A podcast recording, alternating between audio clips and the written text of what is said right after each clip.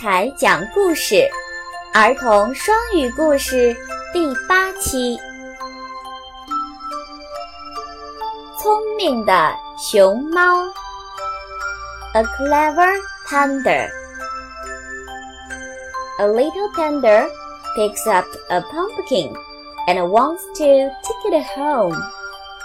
But the pumpkin is too big. The panda can't take it home. 一只小熊猫摘了一只大南瓜，想把它拿回家，但是这只南瓜太大了，它没有办法把这么大的南瓜带回家。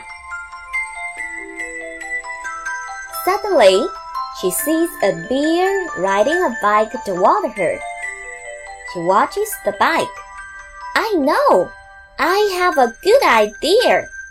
She jumps and shouts happily.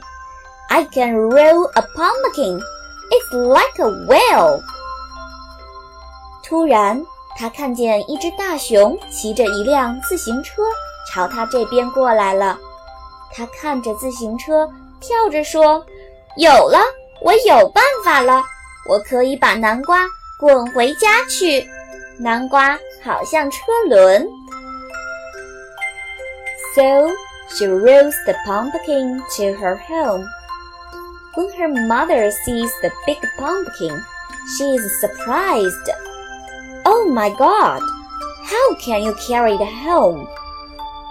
The little panda answers proudly, I can't lift it, but I can roll it. Her mother smiled and says, What a clever girl!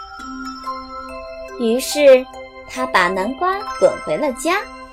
当他妈妈看到了这只大南瓜的时候，很惊讶。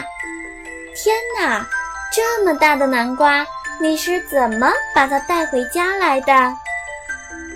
小熊猫自豪地说：“我拎不动它，可是我能滚动它呀。”妈妈微笑着说：“你真是一个聪明漂亮的小姑娘。”